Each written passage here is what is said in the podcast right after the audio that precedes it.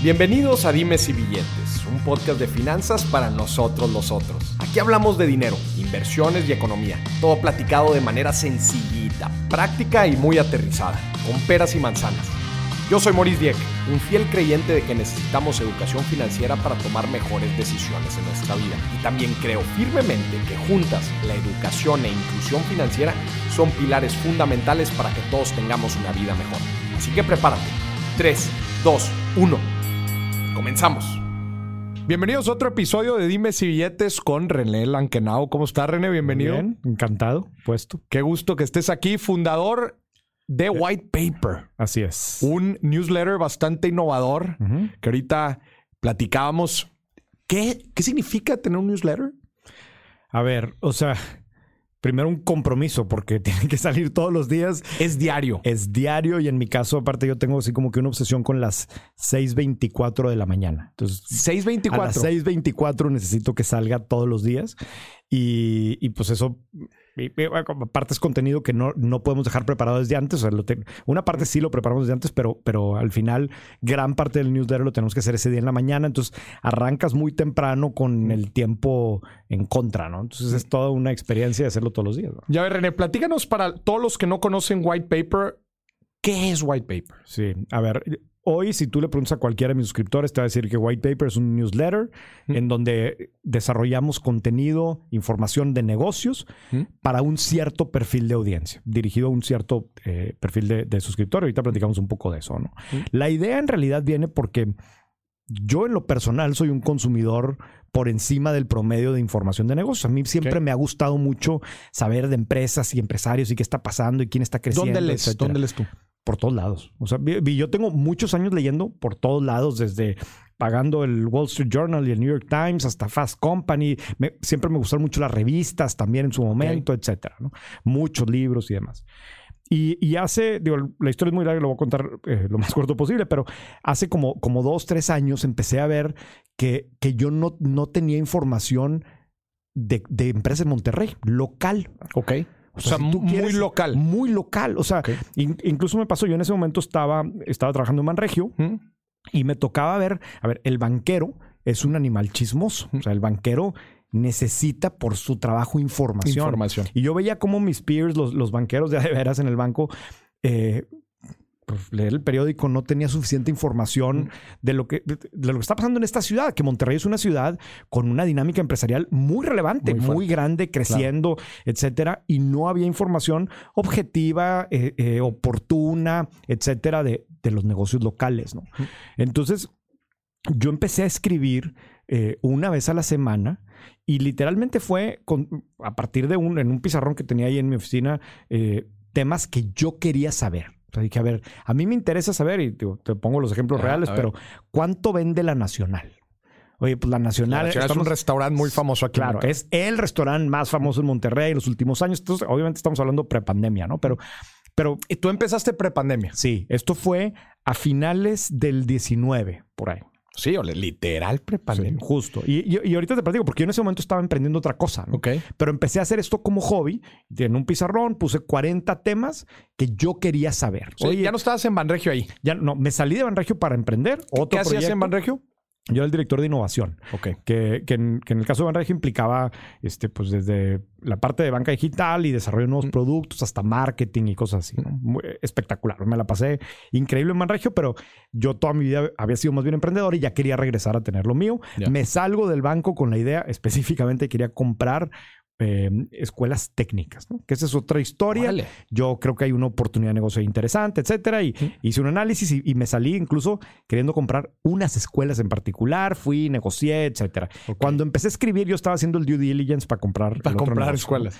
Y, y entonces empecé a escribir estos temas más como hobby porque yo quería saber, ¿no? Y literalmente para hacer el, el de la Nacional, desde ir al restaurante a contar el número de sillas hasta sí lo hablar- escribí. ¿Ese fue el primero que ese, escribiste? ese fue el segundo, pero fue el que el, el primero que realmente agarró, ¿no? Y empezó a circular por todos lados. Ahí yo, yo, la verdad es que cuando la gente me dice, es que ¿cómo escogiste que newsletter? Pues no escogí. O sea, fue como que la manera fácil de, distribuir un contenido en ese momento. Que, tú consideras relevante porque tú querías saberlo. Que yo creía, o sea, que si yo lo quería saber, iba a haber más gente que lo quisiera saber. Y yo realmente se lo mandé a 42 personas. No, no es que no era la idea de hacer un newsletter. Se lo mandé a amigos, a excompañeros de trabajo, etcétera. Y, y vi cómo circuló. O sea, y, cómo... ¿Cómo le hiciste, cómo le hiciste para saber cuánto vendía la Nacional? Ah, no. Pues, o sea, eh, desde, o sea, ese fue un ejercicio de investigación que fue desde contar el número de sillas hasta hablar con competidores, hablar con ex empleados, hablar con, con proveedores, con todo tipo de gente. Tú hiciste ese jale. Sí, claro. Claro. Y, y, así, o sea, fue el de la Nacional y hubo un chorro de artículos de los hospitales en Monterrey, quién es quién, por qué, cuánto vale el Christus Muguerza y comparado con el Doctor's Hospital. Y eran temas de negocio muy local que si tú buscabas información de eso, no ibas a encontrar en ningún lado. ¿Cuál fue el primero? A ver, platica así los primeros tres. El primero de todos fue eh, es un tema muy regio, pero a finales de los, mediados de los 2000 mm. se vende INSA, ¿no? que era una super acerera en Monterrey y les pagan algo así, ya no me acuerdo las, cifras ahorita, pero como 3 mil millones de dólares. Entonces el primer artículo fue, ¿qué pasó con esos 3 mil millones de dólares? Entonces, ¿qué hicieron las familias con eso? Entonces hice como que un mapa, a ver, fueron y compraron esto y pusieron un banco acá y, y, era como que desglosar y, la, y al final el, el resumen era y, todo esto que están haciendo vale más o va a valer más o no. Ese fue el primero. El segundo fue el de la Nacional. El tercero, no me acuerdo si fue el de, el de los hospitales o por ahí. Luego hice otro de la industria del acero. Luego hice otro. Vino Rachel Cook a Monterrey. Entonces, a ver cuánto gana un influencer, y cómo funciona. Y, y, desde que empecé yo a escribir esto, yo te decía ahorita, yo tengo 43 años, pero, pero yo estaba pensando en que esto le iba a interesar a gente de mí para arriba. Ok. Que, eso es creo que muy diferente a la mayoría de la gente que está haciendo medios de comunicación. O sea, yo, yo, yo eh, escribía pensando en incluso pues mi papá y mi suegro que quieren saber de negocios, pero y, cómo verá el tema del influencer, porque yo tenía en mi mente a los banqueros. Yo decía, oye, el de Banregio no entiende este tema de los influencers, el banquero de, de veras. Pero necesita saberlo porque es un esquema de negocio, ¿no? Entonces, así empecé escribiendo una vez a la semana y, y lo que me pasó es que como a los dos, tres meses, por, pasó al mismo tiempo dos cosas. Por un lado, el, el, negocio que estaba queriendo comprar cada vez me gustaba menos. El de las escuelas. El de las escuelas. En la medida en que más me metía, menos me... A ver, me gusta un chorro la industria y demás, pero me empecé a desencantar con el target específico que estaba comprando. Y por otro lado, acá me emocionaba y, veía yo que la gente me escribía y que, y que, había mucho interés por el tema y yo disfrutaba mucho desarrollarlo. Entonces hubo un momento, literalmente un fin de semana a finales del, del 19, que dije, ¿sabes qué? me la voy a jugar. O sea, voy a, voy a, voy a suspender este otro proyecto, hablé con, con, las personas, dije, pues, lo, lo retomamos, voy a empezar a agarrar esto más en serio. Ya no es como, porque ahí de repente, o si, si una semana no publicaba nada, pues ni modo, no lo publicaba, ¿no? Y dije, no, lo voy a agarrar en serio empecé a pensar cómo lo podría convertir en algún momento en negocio sin mucha prisa. O sea, a ver, tú, tú empiezas a, armar esto ya de formalizar tu, tu negocio de contenido pero tenías, ¿qué? 40, en ese entonces, ¿qué? 41 años. Tenía, pues sí, 41 años. Casado y con hijos. Cinco hijos. Cinco hijos. Cinco hijos. Pues, perdón, pero ¿qué te dio valor? No, a ver, es que no nada más sin ingresos recurrentes, sin un modelo de negocio aterrizado. A ver, tienes que entender un poco más de mi background.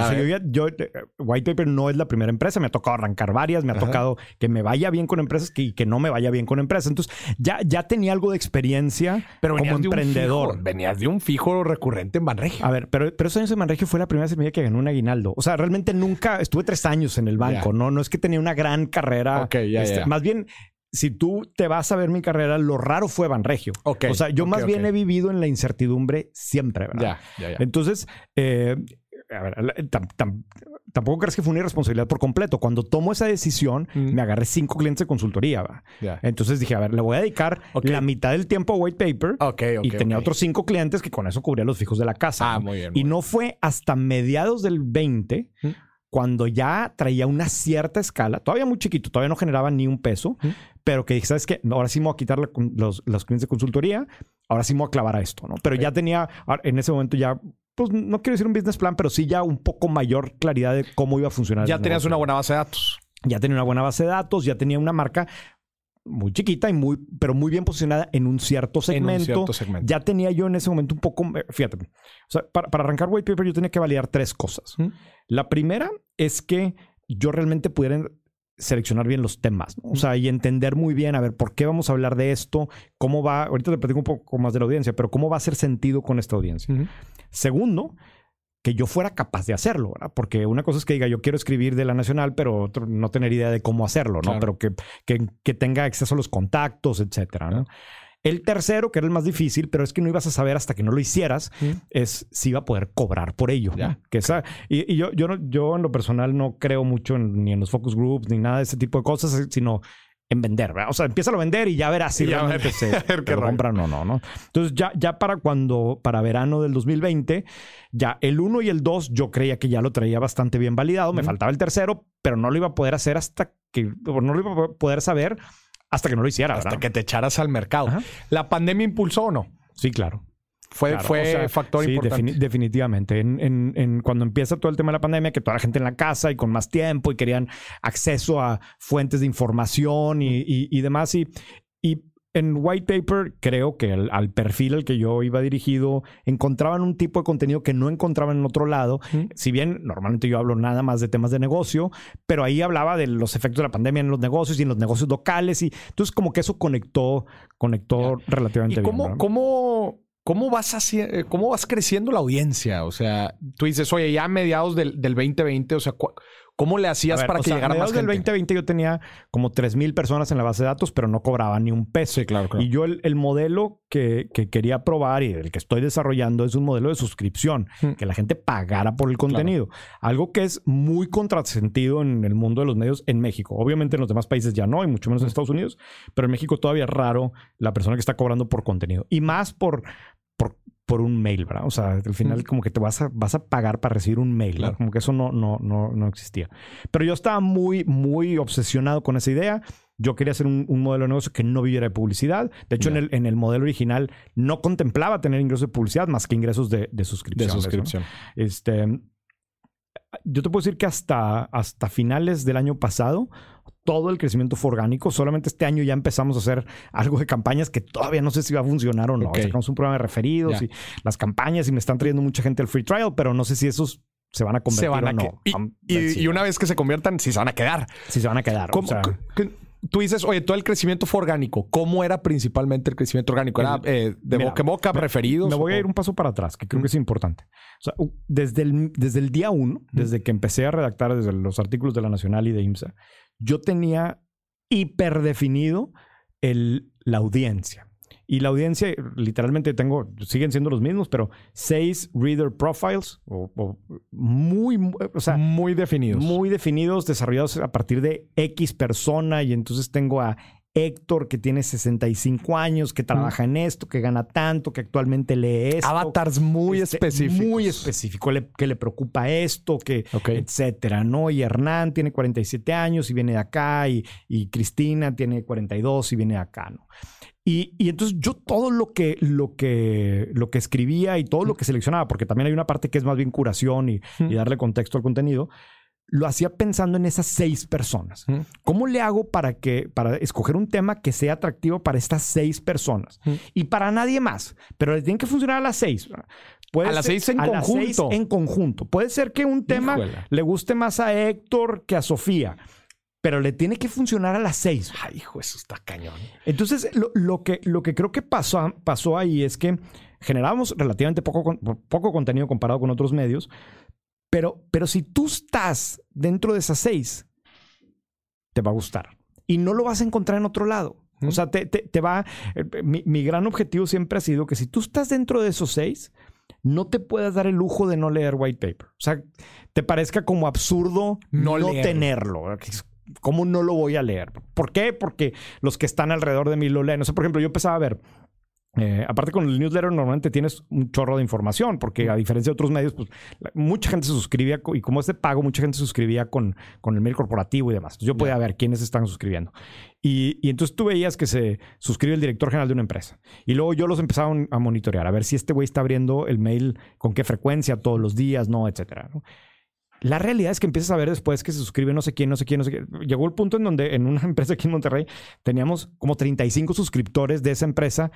Pues porque el director general estaba suscrito, porque yo sé que yo le estaba dando contenido que él estaba usando para hablar de ejemplos, etcétera. Y pues, si el, el director general lo está leyendo, pues yo también lo voy a hacer, ¿no? Entonces, Claro. como, como que creo que empezó a pasar mucho de eso. Uh, uh, hay ciertos artículos. Que- ¿cuánto, cu- ¿cuánto cuesta? Cinco fregados dólares mensuales. Nada. Cinco dólares. Cinco 100 dólares pesos. mensuales. 100 pesos. Es- ¿Siempre ha costado eso? siempre ha costado eso. No, no.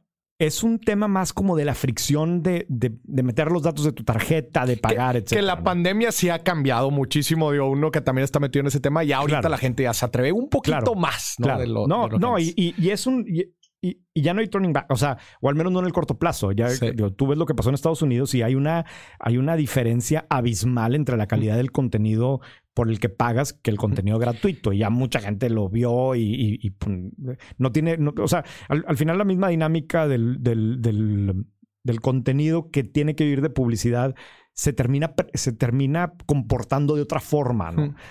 ¿Y sigue siendo semanal? No, ahora es diario. Diario. Diario. O sea, yo tengo un resumen diario que, que tiene un, un- un job to be done muy puntual. O sea, te de- tiene que servir a ti, a, a estos seis perfiles de personas. Eh, o sea, a ver, to- estos seis perfiles de personas, de, de las seis, cinco, hay una que no, pero cinco, crecimos leyendo el periódico en la mañana. ¿no? Ok. O sea, yo soy de una generación que no me puedo ir a trabajar sin haber leído en el periódico en la mañana porque pues como que no Ya. hiciste la tarea. O sea, yo me acuerdo cuando yo me casé, Ujú. suscribirme al periódico era Ujú. como, como pues claro, ya soy adulto, es, Claro. es un deber. Era, pas- era una Era un- parte importante de echar a andar tu carrera. Exacto, ¿no? Y, y entonces yo lo que quiero lograr con el resumen diario es que tú cumplas esa función. Tú, tú al leer white paper a las 6.25 de la mañana, digas, palomeado, listo, ya me puedo ir a jalar, ya traigo dos, Estoy tres temas. contextualizado. Tra- exacto, exacto. Y traigo ahí algo que puedo mencionar en la oficina. Incluso, o sea, a ver, el, el- el resumen diario tiene que cumplir tres objetivos. Realmente dos, pero hay un tercero. El primero es ese, hacerte sentir que, listo, palomita, ya me puedo ir a jalar. Y dos, te tengo que dar al menos dos veces a la semana algún dato que uses para algo más.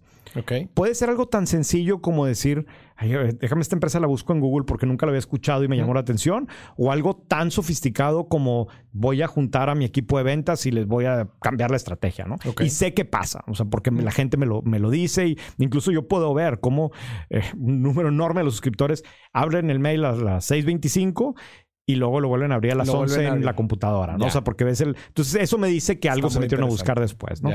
Eh, de hecho, tenemos más aperturas diarias que el número de suscriptores pagados, ¿no? Mm. Que, que te dice que la mayoría, no, no que la mayoría, pero que muchos lo harán más de una vez. Y entonces, yo, ese es el, prim- el, el- el- el segundo. El tercero es un- simplemente un tema de, de quiero, quiero también que White Paper funcione. Si bien tenemos que ser muy objetivos y tengo que cubrir todo tipo de temas. Eh, lo que quiero es, más bien, es que es como negativo, pero quiero que no te deje un mal sabor de boca. O sea, quiero que al, al, fin, al, al terminar de leerlo no te sientas ni deprimido, ni angustiado, ni alarmado. Eh, aunque voy a hablar de la empresa que quebró, voy a hablar de que no se cumplió X meta de crecimiento, lo que tú quieras, pero, pero el tono en general tiene que... Feels good. Sí, güey. O sea, te haga sentir qué bueno que lo leí, cabrón. O sea, aprendí algo, etcétera. Incluso dentro de lo, de lo, del- de que tengamos que hablar de cosas De malas. ¿no? Ya. ¿Y sigue, sigue siendo local? Ya no. Ahorita te platico cómo fue la evolución, pero el resumen diario, que es esto que te digo, básicamente es, por un lado, sí hay, hay contenido original, o sea, cosas que eh, hoy publicamos una nota, por ejemplo, sobre HEB, tiene 25 años en Monterrey, es una empresa privada, entonces no publica los números, entonces hicimos una proyección de cuánto vende, cuánto vende el HEB de Gómez Morín, eh, etcétera, y cómo se ve eso comparado con otros supers a nivel nacional, etcétera. Entonces tienes algo de contenido original, tienes las principales notas. Yo todas las mañanas leo el Wall Street Journal, el Financial Times, el Economist, eh, todos los, los medios que a mí me gustan Ujú. y selecciono las dos, tres notas que yo creo que a mis seis perfiles de suscriptores les van a gustar. Cura- ¿no? Notas curadas. Selecciono esta y aparte a muchas de ellas les metemos contexto. Oye, Ok. esta nota que está aquí hoy en el Wall Street Journal habla de este tema. Ojo, esto, si lo comparas con lo que salió la semana pasada, Ya, acá de este sí, otro, toda la línea, o esta industria en, en nuestro país es importante, etcétera. ¿no? Entonces, ese es el resumen diario. Y los viernes publicamos un artículo mucho más largo, Como los que escribías princip- eh, como los del origen, como, como los originales, ¿no? Un Todos los viernes. todos los viernes, ¿no? Entonces, por ejemplo, el viernes pasado escribimos de, hice un análisis de la estrategia de innovación de Walmex. Entonces, ¿qué está haciendo Walmex para crecer y cómo se ve? Digo, pe- eh, empiezas incluso pues, contando algo de la historia, pero se siente más como un caso de estudio Ya. y tiene una función netamente pedagógica. O sea, que tú al final de leerlo digas, oye, aprendí algo que, que no sabía, me quedé con estos datos, etcétera, ¿no? Y entonces hablamos Ya. pues de empresas, hablamos de tendencias, hablamos, pues digo, es- esta semana vamos a hablar de podcast, de cómo funciona, pero, pero siempre he pensado desde el punto de vista de negocio para mis seis suscriptores. ¿no? Ahora, me preguntabas que si sigue siendo local. El año pasado, en 2021, nos pasó algo que fue, que, que no, que no, no estaba en los planes, porque yo te decía, yo, yo nací pensando en qué necesita estos, estos seis perfiles. Y esos como- seis perfiles eran perfiles regios. eran perfiles regios, o sea, comunidad empresarial en Monterrey, dueños de negocio, ejecutivos, pero, pero yo pensando en regios, ¿no? A ver, me los podrías aventar así rápido y obviamente Sí, no claro. te avientes el avatar completo, pero Eh, Héctor tiene 65 años, es banquero, gana tanto, este, tiene bodegas 65 industriales. años. Sí, claro. Este, tiene bodegas industriales, participa como consejero independiente en algunos negocios, en algunas otras empresas que no son de él, tiene hijos grandes que trabajan no sé dónde. Héctor lee aparte el norte y lee el país, eh, le gusta, eh, ¿qué le pusimos? a Héctor le gustaba ir de pesca, Mm. tiene un- una quinta a la que va a cada rato, este, etcétera. ¿no? Luego sigue Hernán, Hernán tiene 47 años, es un empresario que, que le fue muy bien haciendo un negocio, ya lo vendió, ahorita no tiene un ingresos fijos como tal, pero tiene un chorro de lana. Este, a él que le preocupa, le preocupa que se le vaya alguna oportunidad de inversión y anda, y es de esos que le gusta andar viendo deals de real estate, pero al mismo tiempo le interesa el ecosistema emprendedor y no sabe cómo meterle lana a venture capital, no le termina de entender las valuaciones, pero, pero le llama la Pero atención. le llama la atención. Etcétera, ¿no? A, a Hernán le encanta la bici de ruta, este, creo que también le gusta el buceo a él, etcétera, ¿no? Tienes a, a Juan Ignacio. Juan Ignacio es CEO de una multinacional. Él no es de Monterrey, llegó a Monterrey, eh, tiene un MBA en, en- no me acuerdo qué le pusimos, si MIT o algo así. Este, a él le preocupa que pues, llegó a una ciudad que no conoce muy bien, está en una, en una empresa muy, muy grande, no sabe como que bien hacia dónde va a crecer, etcétera. ¿no?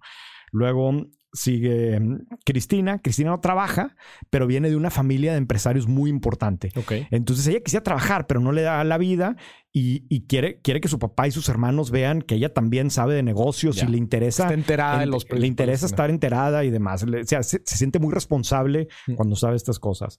Después sigue Sofía. Sofía es una emprendedora que tiene 35 años. Mm. Que, que trabajó, creo que le pusimos en Procter Gamble o en Unilever y luego se salió para poner su, su propia empresa. Le está yendo súper bien, pero está como que en un punto en donde no sabe. A, a- a Sofía le encanta el triatlón y también es mamá y, y entonces empresaria y está con ciertas dudas y demás. Y el último es Santiago. Pues Santiago trabaja en Galera, efectos prácticos, tiene 26 años. Este, ahorita lo que le sigue es irse a, irse a, a- a hacer el MBA. Él quiere lucirse con sus jefes y sus clientes, quieren que vean. Es, es, es Que sabe, chavo, que sabe. es chavo, pero se comporta como más grande. Sí, ¿no? Quiere sí. que lo vean como más grande. ¿no? Entonces, Ya. esos son mis seis, mis seis reader personas. Cada uno, cada uno estuvo imaginando. ¿Te imaginaste a alguien? Y conozco perfectamente. Y dices que no, o sea, si, si- si dices que no, no crees en los, en los focus groups, ¿cómo desarrollaste estos seis perfiles? Pues directamente yo ahí lo redacté. Sí, puro feeling, imaginándome gente. ¿verdad? Imaginándote gente. Imaginándome gente. qué- y qué así, así nació desde el principio. Y, pero yo, todas estas personas me imaginé gente en Monterrey y yo veía muy clara la necesidad de este tipo de información de Monterrey. Y si tú te pones a ver mi, mi historial de artículos del primer año, primer año y medio, son puras notas de Monterrey, ¿no? De empresas locales y demás. Pero el año pasado me empezaron a pas- pasaron dos cosas. Uno es que empezamos a ver suscriptores, que llegaban suscriptores pagados Mm. de Hermosillo y de Chihuahua y de Culiacán y de Torreón. Y, y entonces yo inicialmente creí que eran regios viviendo, en otros lados. Ya. Y, y- pero en la medida, yo, por ejemplo, cada, quien, cada persona que suscribe yo le mando un mail. Mm. Y un chorro de gente me responde. Entonces eso me permite realmente tener el feeling. feeling, del tipo de suscriptor. Y, y me, me empecé a dar cuenta que no, que en muchos casos era un empresario de Culiacán que en la mañana quiere leer de negocios, pero su opción local no le funciona, o no está padre o lo que sea. Sí. Entonces, para ese empresario, aunque yo estuviera, estuviera hablando de empresas de Monterrey, le gustaba. Claro, le llama la atención que hable de X, de las empresas. Igual Y lo le- extrapolan a su situación. Y, muchos estudiaron el TEC, entonces Ya. también como que existe el tema regio. Entonces, dije, a ver, ¿qué pasa? A ver, si yo resulta que, los, que mis seis perfiles no nada más viven en Monterrey, Mm. viven también en Chihuahua y en Sí. Sonora y en otros lados. Entonces empezamos el ejercicio de decir, bueno, voy a agarrar, agarrar empresas interesantes de esas ciudades Mm. que a mí, René, me interesan. Y si a mí me interesa, significa que a mis suscriptores también, que tampoco Claro. saben. Y entonces en esas ciudades voy a empezar a, a- a crecer un poco más. Hicimos uno de su carne, de, pues, de Culiacán, y su carne. también un- empresas muy, eh, importantes también con relevancia nacional. ¿no? Exacto. Y, o sea, su carne es un buen ejemplo porque es una empresa que pues, todo el mundo ubica la marca, Mm. pero seguramente no sabes que vende 2 billion, ¿verdad? Sí. Y, y que es de las más grandes de carne en el mundo y que sí. Entonces, ese tipo de artículos me funcionaron súper bien en Monterrey y ni se diga en Culiacán, ¿no? Mm. Y luego Cafenio en Hermosillo. Y así fuimos como que hablando de empresas que, que, que mi suscriptor core, por así ponerle el regio, no la conoce, pero, pero tú lo que quieres es saber de negocios Mm. innovadores, creciendo. Te gusta sentirte que sabes. O sea, cuando Claro. entiendes que la historia de, de, de Cafenio, pues una empresa que vendía café en lata y que pues prácticamente iba a morir como todas las que se murieron a mediados de los noventas y que este tipo pivoteó y ahorita es el dueño de Café Andati. ¿verdad? O sea, hizo un monstruo del café. Es una historia fregona, independientemente de que sea de Hermosillo, de Chihuahua, de Monterrey, donde sea, ¿no? Entonces, eso nos permitió empezar a crecer como de, con mayor conciencia en Puebla, en Querétaro, en, en muchos otros lugares. Pero lo otro que pasó también el año pasado es que el año pasado pues fue un año excepcional para el ecosistema emprendedor en México, ¿no? Tuvimos rondas como nunca y lo- finalmente los startups, muchas de ellas se consolidaron muy bien y demás. Y, y yo también pues aproveché un poco que conozco muy bien a, los a, a- a la mayoría de los emprendedores, conozco al- a la gente de Venture Capital y demás. Le entiendo a los modelos de negocio y, y al final pues no veía un medio que estuviera haciendo un seguimiento ordenado, formal del ecosistema. Entonces lo empecé a cubrir más y con eso entré a la Ciudad de México. Entonces yo hoy, hoy no tengo el dato exacto porque Substack no me, no me permite verlo así, pero yo calculo que al menos una tercera parte, si no es que más, de los suscriptores nuevos ya no son de Monterrey. Entonces, Una tercera parte. De los nuevos.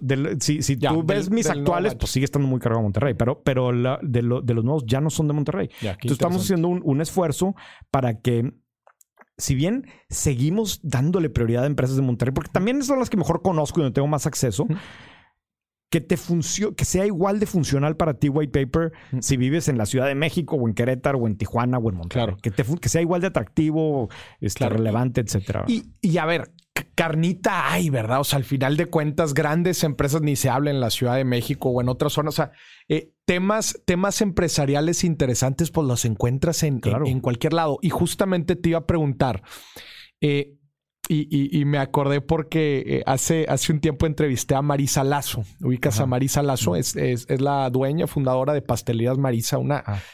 Que estaría muy fregón. Uf. Te lo digo ahorita. De, de hecho, fue Ah, de bueno, mis. me la presentes. Sí, fue uno de mis episodios más fregones del año pasado. Ahorita es Shark Tank, es, es una, es una Shark.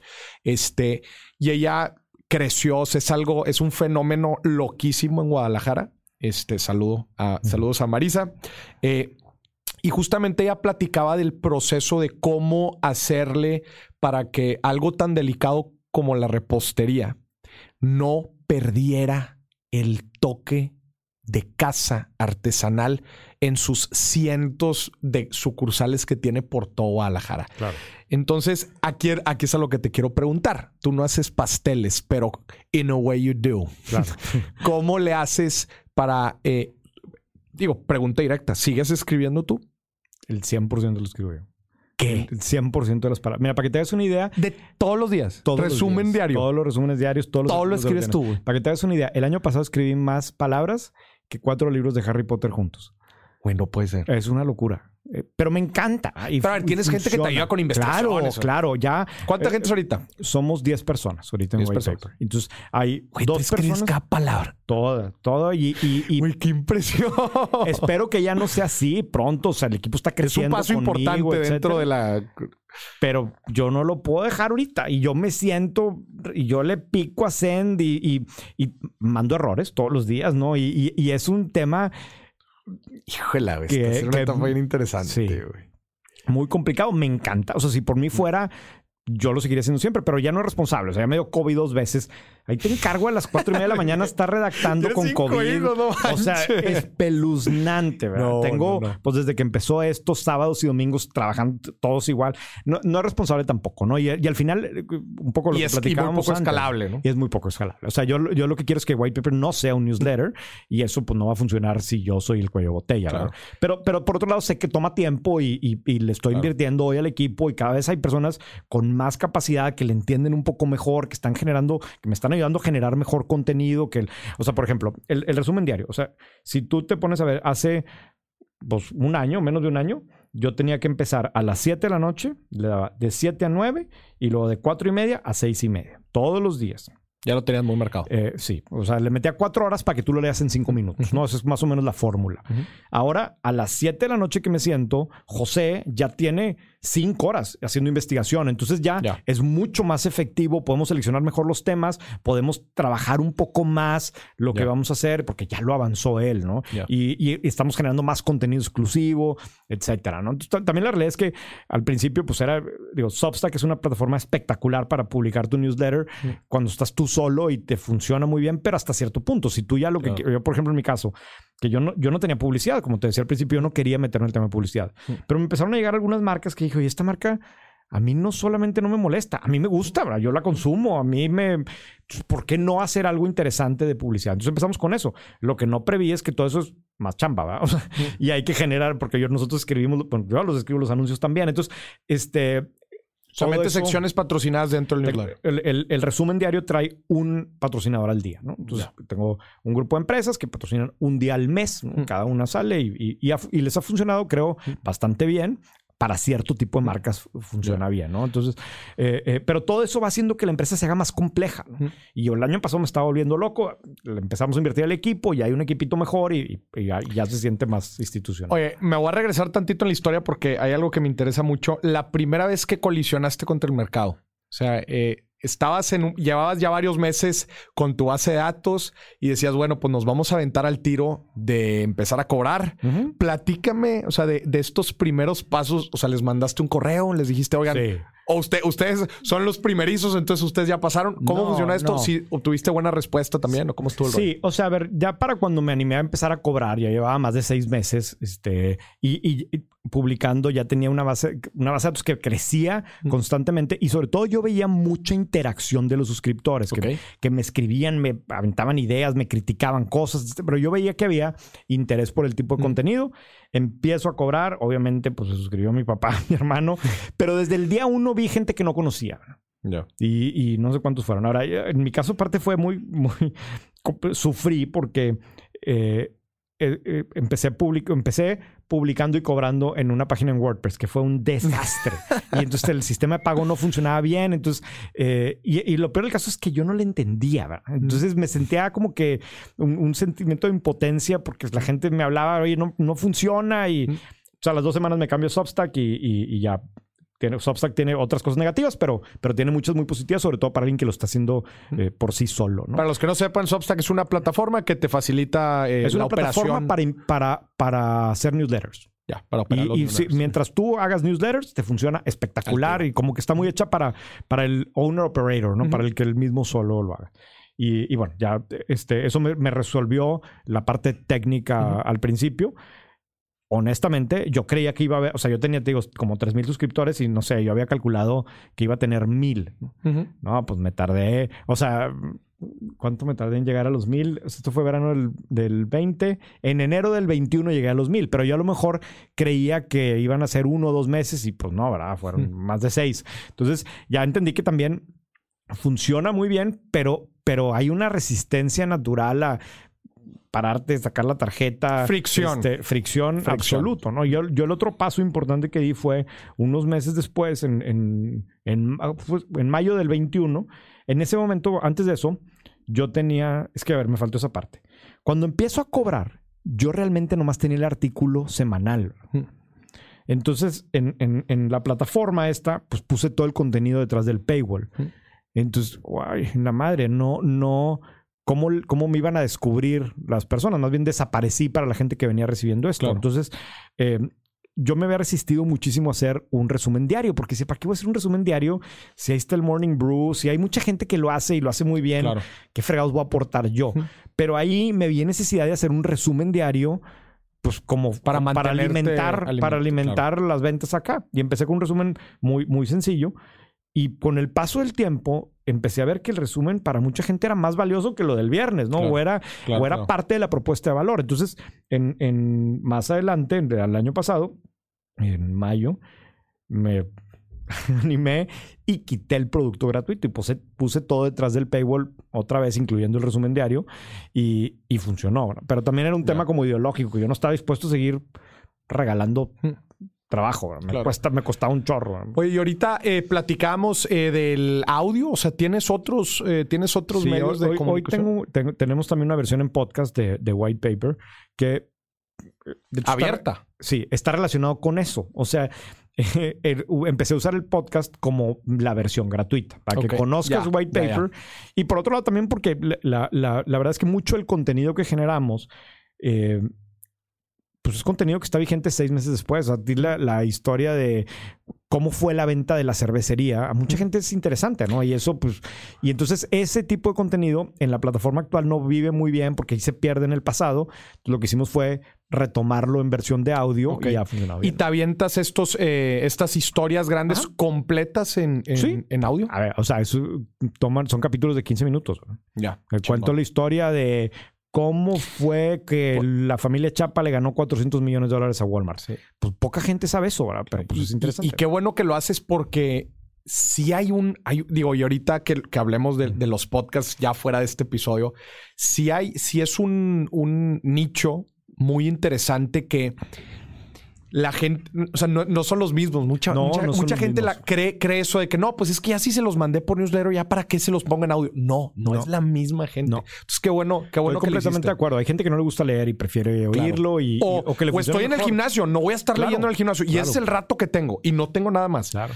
Qué bueno, qué bueno que lo estás haciendo. Oye, eh, y también preguntándote, porque sí he notado yo, en pandemia, este, y yo, bueno, que, que estoy muy de cerca con muchas instituciones financieras y con muchas empresas de medios, que justamente en pandemia se abalanzaron todos a generar como su galletita o su newsletter eh, diario de diferentes temas. Ahorita mencionaste unos Morning Brew, GMA ya también sacó el suyo. Hay muchos también que, que nacieron en redes. O sea, Claro. hay, hay muchas eh, empresas de, de noticias, gente que hacía noticias y las aterrizaba muy bien y, y que después terminó haciendo sus newsletters. ¿Cómo te buscas diferenciar de, de- de estas otras eh, No, newsletters? es- o sea, la- es el tipo de contenido. O sea, el, el- el contenido que hay en White Paper, Mm. si bien en el resumen diario hay contenido que fue publicado en otros lados, pero Mm. cuando lo combinas con la selección, con el Mm. contexto, pero sobre todo la parte de contenido original que tenemos, eso no existe en otros lados. Entonces, ese es un contenido que a los seis perfiles les cumple. les funciona. O sea, que, que, les- que- que necesitan saber de eso, que les interesa saber de eso, ¿no? Entonces, más que, que si es por mail o que si es en podcast, es que hacer una investigación de una X empresa con, esa, con ese enfoque o con esa radiografía o, o esta tendencia, cómo está, eh, cómo va a cambiar la dinámica en el país o en X ciudad, eso para ese perfil de gente es muy importante, ¿no? Y, y esa información no la van a encontrar. O sea, si tú quieres, eh, no sé, hay un chorro de artículos que hemos escrito que prácticamente no hay información y son empresas que venden mil millones de dólares. Sí, sí. o 500, o sea, pero que están en la sombra, ¿verdad? Como que nadie. que están nadie- ahí y Sí, que hay gente. Te pongo el ejemplo el artículo de los hospitales. O sea, el artículo de los hospitales lo escribimos en. en ¿Es en el que más te ha 2000. gustado? No, no. No, pero lo pongo porque ese, por ejemplo, yo sé que hay gente que hoy lo busca porque son proveedores de hospitales, Ya. porque eh, eh, venden algo con servicios médicos. Que y si tú quieres hacer un análisis Sí, de sí. negocios de hospitales, casi no hay contenido. Ya, chingón. Este, no, a mí el que más me ¿Cuál es el que más te gustó? eh, fíjate, uno de los, de los, uno de los que más me gustó es el, uno que hicimos de Viva Aerobús Ok. antes de la pandemia también. Este, eh, muy interesante. O sea, porque Viva Aerobús, eh, digo, hoy ya es como que muy evidente, pero cuando lo escribimos en ese momento, eh, pues todavía seguía siendo como que la aerolínea de bajo costo. Lo que poca gente sabe es que Viva Aerobús, no sé cómo se ahorita, pero antes de la pandemia era la aerolínea más rentable del mundo. Y cuando ves la historia de Juanqui, de cómo acabó siendo el director general medio atropellado. Y, y los, los son los de Ryanair y todo un relajo. Sí, sí, pero, pero, pero digo, va a haber quien me va a criticar, pero yo creo que tiene mucho mérito Juanqui. O sea, y lo que él ha hecho y él venía. Para los que no sepan quién es Juanqui, Juan Carlos este, Sopida. Suazua, es el, Juan Carlos CEO, es el CEO actual. Y, y, y Juanqui venía, era entrero. O sea, en efectos prácticos tenía, tenía restaurantes. Y estaba, es una historia bien interesante porque Juanqui tenía restaurantes más tipo antro y estaba estudiando en el EGADE una maestría en políticas públicas porque le gustaba ese tema. Eh, porque le gustaba, pero más como político. como que el tema político, ¿no? Y estando en el EGADE, eh, fue, coincidió que estaba arrancando este Viva Aerobús. Y entonces él tenía que hacer un trabajo final de algo de, de algo relacionado con cumplir normatividad. Y entonces, por, igual y me equivoco con algún detalle, pero él tenía un amigo que estaba en el equipo original de Viva Aerobús. Y entonces le dice, oye, pues si quieres yo te hago, este, yo te ayudo a que cumplas con lo que tienes que cumplir regulatorio porque es parte de mi trabajo. Entonces, él, empieza haciendo eso otra vez como un trabajo de clases de, la maestría. y hace muy buena química con el equipo. Y entonces llega un momento en donde arranca la aerolínea que le dicen, oye, ¿por qué no te quedas como el de, como el de política, el de relación, con, autoridades? Y entonces él tenía los otros negocios y dice, oye, pues sí, pero, yo tengo mis negocios, ¿verdad? Entonces, como medio tiempo. Entonces entra, entra, él habrá tenido en ese momento, Juan, yo creo que, pues no más de 26, 27 años, y entra como de relación con autoridades, manteniendo sus, negocios aquí en Vasconcelos, ¿verdad? Y hay un momento en donde Viva Aerobús le urge un director comercial, se acababa de ir otra persona, no sé, y se voltean con él y pues agárralo tú, ¿verdad?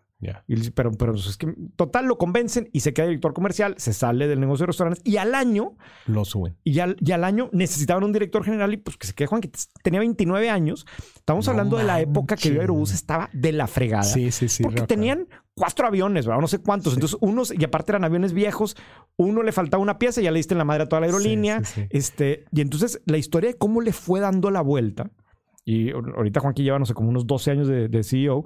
Eh, y, ves, o sea, a mí me impresionó mucho ver la, la, el, ahora sí que el tema cultural de la empresa. No es una aerolínea de bajo costo. Pues le han dado la vuelta brutal. Tremendo. Brutal. Tremendo. Y entonces, cuando me, cuando me explicaban, por ejemplo, la, dinámica de la. Eh, no, no, me acuerdo el dato, ahorita me encantaría dártelo, pero hace cuenta que con la mitad de los aviones movía el doble de gente que, mexicana en su último año, ¿no? Tenía el doble avión.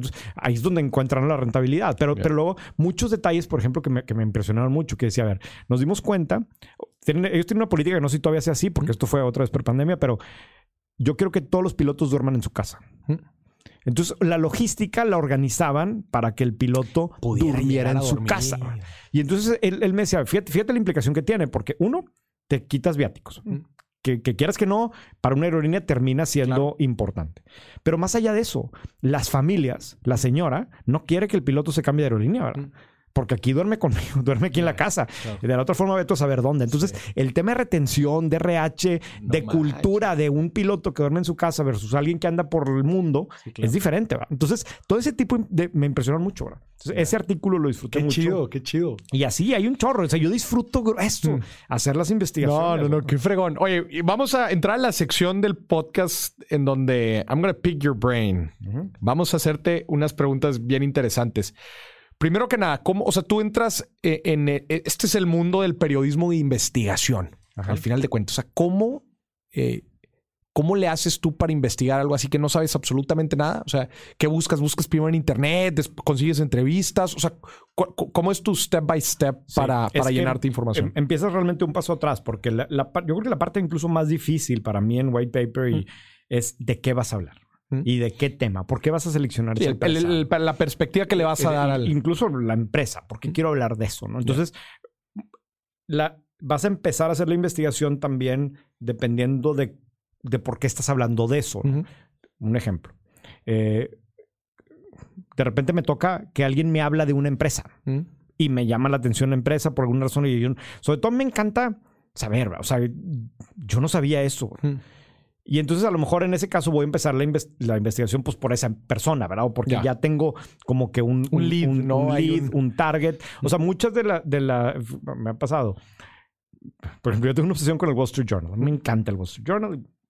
Leo todo el Wall Street Journal. Y de repente veo una nota en el Wall Street Journal que digo, a ver, esto aplicado en México, aquí, Ya. ¿de quién tengo que hablar? Ya, chingón. Ah, pues tendría que hablar de estas empresas y entonces si las cruzo. Entonces, de ahí a lo mejor se me ocurre un, un artículo, ¿no? Ya. Y pero mucho tiene que ver también, te digo, con que hablamos de algo y luego, lo- por ejemplo, otro de los artículos que más he disfrutado fue eh, contar la estrategia de innovación de Oxxo, ¿no? que me sorprendió, amigo. Eso, yo, yo tenía cargo un- la estrategia de innovación de, de Banregio y luego entonces ¿Cómo le hacía como que le entiendo y luego veo cómo lo estaba haciendo en Oxxo y dije, wow, o sea, yo no, incluso me sorprendió el perfil de gente que, que entrevisté y, y demás. Entonces, ese me encantó. Entonces, bueno, pues quiero hacer ese mismo, pero de Walmart. Mm. para entender cómo la, la lógica es diferente. Y entonces, como que mucho tiene que ver con el origen del artículo. Evidentemente son muchas horas en internet, muchas entrevistas. También, también muchos de los artículos es porque me doy cuenta que tengo acceso a la gente. Oye, conozco Claro. a esta persona, Ya. pues déjame lo entrevisto y de ahí me voy a pasar con el otro y él me presenta Vas otro armando contacto tus, tus. y lo vas red. armando de ahí. Ya, qué fregón. Oye, y hablando ya específicamente de la empresa eh, White Paper, ingresos y gastos. A ver, platícame, ¿cuáles son las fuentes de ingresos? O sea, fuentes de ingresos tengo realmente dos, nada más. De repente puedo tener una tercera, pero la- las dos son suscripciones, Ujú. que estratégicamente para mí es la más importante, no es la más grande, Ujú. hoy es más grande publicidad, pero, pero soy, soy muy, muy gacho de repente, pero mis anunciantes saben, están en un muy segundo, tercer lugar de prioridad para mí. Para mí la prioridad es el, el- el suscriptor. Yo estoy haciendo white paper para el que está pagando por el contenido. Resulta que hay marcas que les funciona y que quieren estar, pero las decisiones las tomo en base... Y está relacionado. Al final de cuentas, si tienes, si tienes a tus suscriptores contentos, pues vas a tener audiencia. Si tienes audiencia, pues les va a Claro, o a sea, si, si yo veo que el, que el tema de, de- de la publicidad me va a, a- a empeorar la experiencia, Sí, claro, pues no. no. O sea, Claro. y- y- aun y cuando este me paga 500, digo, 5, dólares y el Mm. otro a lo mejor me paga 30 mil pesos, pero Sí. no, no es comparable, ¿no? Este, en el mediano y largo plazo. Entonces yo tengo esas dos fuentes de, de ingresos. De repente, ah, bueno, pues por ejemplo el podcast pues está patrocinado también por otra empresa. Entonces, Ya. sigue, siendo Dentro de publicidad, patro- ¿verdad? patrocinios Sí, publicidad. de- hemos hecho también, ahorita hicimos un, un white paper impreso Mm. para, para YPO, ¿no? Que YPO tiene un evento y dicen, oye, pues quiero contenido de esta naturaleza. Pues yo Ya. tengo este contenido, te lo preparo y pues es otra fuente de ingresos, pero realmente son los otros dos, ¿no? Este, y, y, y gastos, pues es realmente gente, ¿verdad? Nómina. Tu gente. Eh, nada más. Investigadores, redactores. La gente que investiga, la gente, pues ahora que estamos. diseño Ah, bueno, ahora estamos gastando lana en, en, en marketing. En güey. marketing. Me pone muy nervioso a mí ahí. Me llegan este, de Twitter lo que me están cobrando. Es una apuesta. Vamos a ver si funciona. Me voy a aventar un, un, eh, un wild guess. Vamos a ver cómo te va a jalar toda la gente que te va a escuchar ahorita. Vamos a ver que te, va a esc- te va a jalar bien. Espero que lo prueben. O sea, tengo ahí un free trial. Lo pueden ah, probar tienen un 30 free días. trial. Claro. Puedes probar por ¿cuál es la 30 días. página? Whitepaper.mx. Whitepaper.mx. A ver, la gente que nos está escuchando, vaya Claro. Para que tenga su prueba gratis. Que puedes, creo, creo que ahí está ahorita en 14 días. Vas a probar 14 días de Y van a poner el código Moris. Pues Para no tengo que para poner sepan. código, pero, pero todos los que suscriban, yo les voy a mandar un mail y me pueden poner ahí de dónde se- Díganle a René, por favor, que ¿De dónde escucharon lo chingón que es White Paper y díganle, te escuché en Dimes y Billetes de Moris Dix. Incluso debiera de verse pues un brinco en la tendencia del diario. Yo sé cuántos entran al día y pues debiera haber aquí un brinco Claro, cuando claro. salga. No, qué fregón. Oye, ¿y qué viene, qué viene hacia adelante? Mira, ¿Qué proyectos traes? eh, no, nada, esto. O sea, No, no, no, dentro de White Paper. de- a ver, es que incluso de- esto, o sea, literalmente yo este año necesito, primero que nada, seguir perfeccionando el producto. Hay un chorro de cosas que no estoy haciendo, que, que eh, hay, hay temas a los que quiero entrar más a fondo que no puedo porque no me da la vida, no, no, no, no- no hemos sido capaces de hacerlo. Entonces, lo, lo más importante ahorita es cómo seguimos perfeccionando el producto y, y- y eso me va a tomar el, el- el- el año, ¿no? Y, y tiene que ver con, con incluso también el hecho de que el producto empiece a ser más amplio, que ya sea menos Monterrey, más otros lugares, Claro. etcétera, pero que siga siendo igual de atractivo para el empresario de Monterrey, etcétera. Entonces, esa es la prioridad número uno. La número dos es cómo fregados le hago para que esto sea una empresa y no el blog de René, ¿verdad? Claro. O sea, ¿cómo- ya somos 10 personas. ¿Cómo, cómo, em- ¿Cómo se empieza a ver? No hay una cultura. Aparte, como, como nacimos en pandemia, este, ah, sigue habiendo gente en el equipo que nunca he visto. Sí, sí, a mí, yo soy medio old school con eso. Ya tenemos una oficina, nos estamos viendo, pero ¿cómo le hago para tener procesos, para organizarnos, este, etcétera, ¿no? Es la prioridad número dos. Y la tres es que sí vamos a sacar al menos una variación del producto. Específicamente hay un tema de learning que tenemos que sacar ya. O sea, tengo eh, mucho del contenido que hemos generado. Está bien fácil de terminar convirtiéndolo en, una clase. O sea, el, pues tenemos historias de empresas locales. los MBAs están basados en casos. En casos. Y ¿Tú tienes casos? Yo tengo casos de aquí, y, actuales y, locales. y, no solamente eso, sino con algunos de los... A ver, White Paper tiene una situación privilegiada y es lo que más me emociona. Pero yo te puedo contar que, por ejemplo, si tú te agarras las 15 empresas más grandes de Monterrey, o sea, le hace los CEMEX y FEMSAS y demás, al menos 7 de los CEOs leen white paper todos los días. Entonces, eso te habla un poco del perfil de gente. Entonces, hemos ido desarrollando una relación con, gente así y, y, con algunos de ellos queremos ver si podemos sacar directamente módulos de aprendizaje. O sea, que imagínate que el CEO de no sé quién te cuente cómo manejó X negociación y eso es una clase, ¿no? Entonces, que ellos participen también. Que ellos participen también. Entonces, la, semana pasada tuve una comida con uno de ellos. Eh, literalmente, yo lo vi como que me estaba explicando. Digo, ¿por qué no hacemos eso? te pongo un pizarrón, tomas video, lo hacemos pues sí, puede funcionar. Entonces, eh, sí quiero sacar un producto de learning muy pensado en mis seis perfiles. Hay mucho, eh, hay mucho online learning, pero, pero hay poco dirigido al segmento que voy yo. O sea, yo tengo un chorro de suscriptores que tienen más de 60 años, pero un chorro. Entonces, ¿cómo hago productos para ese perfil? Te tengo dos preguntas antes de que se acabe el episodio. René, tú te vas a enfrentar, si no es que ya te estás enfrentando, a un tema de delegar de saber delegar muchas de las responsabilidades, especialmente el core de tu producto, que es el contenido. ¿Cómo le vas a hacer para tener éxito delegando? No sé. ¿Todavía no sabes? Todavía no sé. Eh, a ver. Ya he delegado muchas cosas. Me falta la, Sí. yo creo que es cuestión de tiempo. Ok. Es cuestión de, tiempo de que el equipo lo siga. Oye, y por último, eh, obviamente estás muy contextualizado con el ambiente empresarial regio, ¿verdad? Eh, de, Nuevo León. ¿Es diferente el ecosistema empresarial en Monterrey al resto de la República? A ver, sí y no. O sea, claramente hay, hay ciertas em, estilos, yo diría, que sí son diferentes. O sea, sí hay temas de te lo platico, es más, lo voy a contar, ¿no? Pero eh, en, diciembre fui a comer con el CEO de FEMSA. ¿no? Puedes decir, FEMSA, pues en algún momento, depende cómo se ve contra América Móvil, pero pues es la, la más valiosa de México, ¿no? De las más valiosas. De, las más valiosas. Siempre, de las mexicanas más valiosas en market cap, una empresa de miles de millones de dólares con creo que tiene como 320 Y también quitando a Walmex siendo subsidiaria porque, Porque, exacto, de las mexicanas, ¿no? Sería en market cap, pues, junto con América Móvil, las más valiosas. Y me quedé muy impresionado. O sea, una oficina, pues bonita, pero que no había pasado un diseñador iluminando los focos con el cuadro. El tema de seguridad muy normal, no guardias israelíes con un láser en la cabeza, o sea, literalmente picarle al elevador, ir directo sin pasar por el lobby, sin que esté una secretaria esperándote para subirte. y estás hablando del CEO de FEMSA. Ya no es el CEO de FEMSA, pero era en, en, ese momento. era. Eh, entonces nos fuimos a comer con él.